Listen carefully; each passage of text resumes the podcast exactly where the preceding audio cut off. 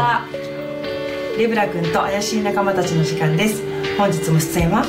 えー、予備役ブルーリボンの会代表の荒木和弘と。幹事長の桂木奈美とレブラ君です。そしてそして、えー、本日と来週はですね救う会埼玉から金子渡さんにお越しいただきました。よろしくお願いいたします、よろしくお願いいたします。いやもうジャケットもブルーリボンで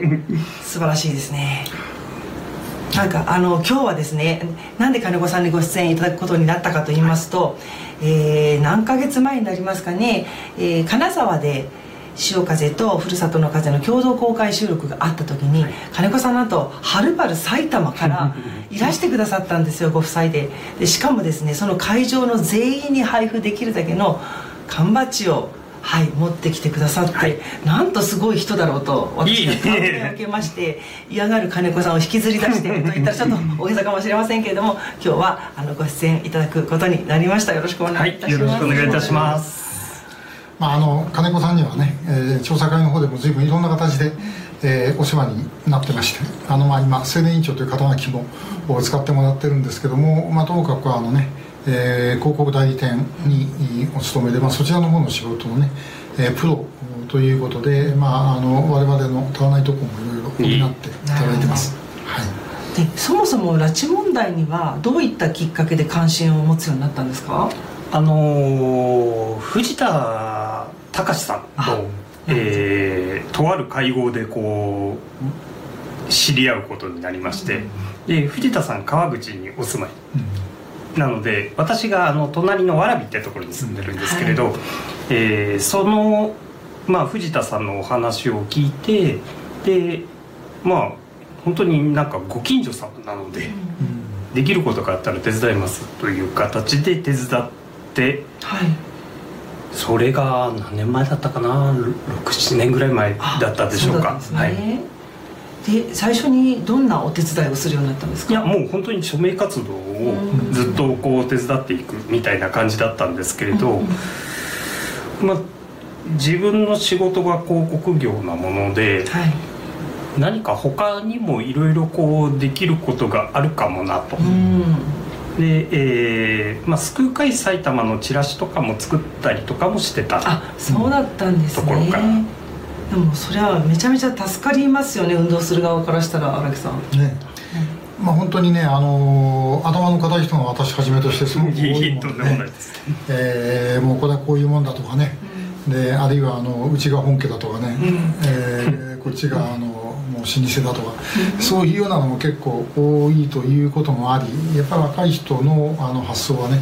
すごく大事です、まあ、あの埼玉の場合はね救う会埼玉も、まあ、竹本さん中心にして、えー、一生懸命、まあ、あのやっておられるしあるいは川口の会でもね、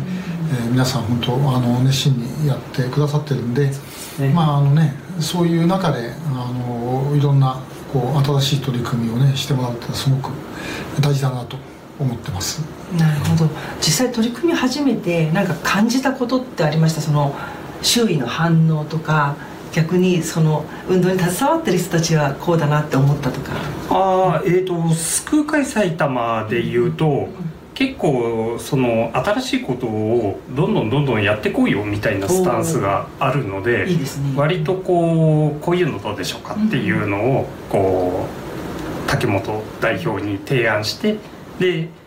いいねやろうよみたいなお話とか、うんうん、そういうのを頂いてたので、まあ、やりやすかったやり。なるほどね。そんな中から缶バッジも出てきたんです、ね、そうですね。はい。逆にあごめんなさい。周りの方の反応はどう思いました？署名活動とかされてて。うんと缶バッジのっていうことですか？あに限らずその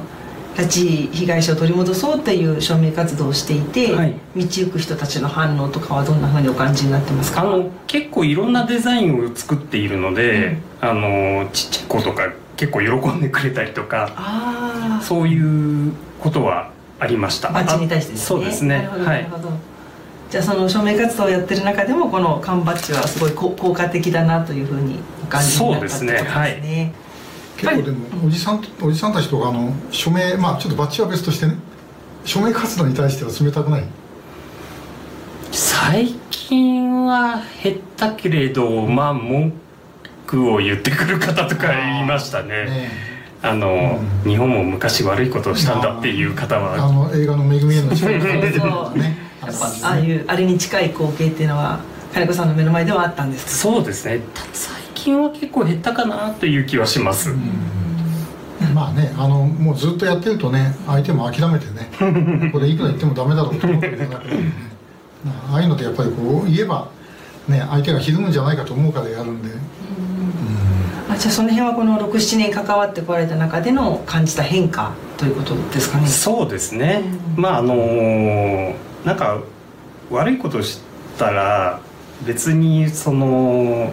外国人だとかなんだとかって関係ないですよねっていうことを言うんですけれど、うん、あのそうするとなんかこう怒って帰っちゃったりするんですけれど、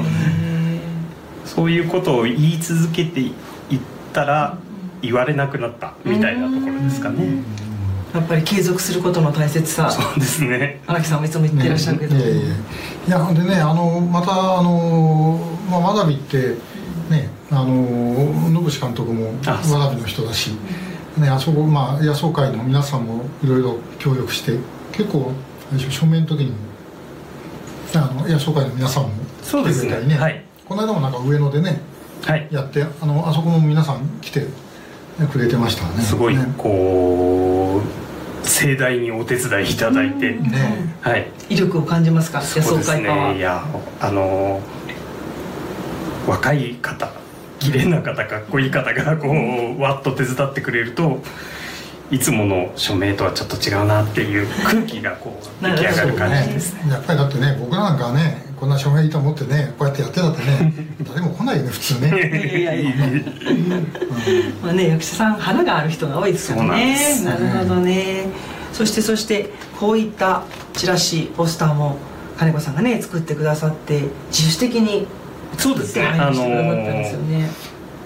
特定失踪者問題調査会がクラウドファンディングをやるっていう時に、とこう勝手にチラシをデザインして、うん、であのこんなの作ったんですけどどうでしょうかっていうことであの勝手チラシって呼んでるんですけれどそういったものを作りました。荒木さんこれを勝手に作られたとどう思いましたいやいやもうともかくねまあ大体あのこれやってる人は勝手な人が 調査会の役にみんな勝手にやってるみたいなもんだからねまあそういう意味ではあのもうどんどんいろんなことやった方がねあのいいと思います。特に本当発想がいろんな人のいろんな発想がね、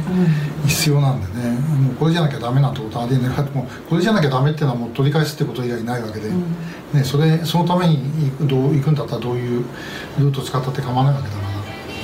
そうそのいろんな発想の中での、まあ、ヒット作品と言っていいと思います。缶バッジについて来週はがっつり伺っていきたいと思います。金子さんありがとうございました、はい、ありがとうございます。皆さんも最後までご覧いただきましてありがとうございました。ぜひいいねボタンのクリックそして Twitter のフォローもよろしくお願いいたします。ではではまた来週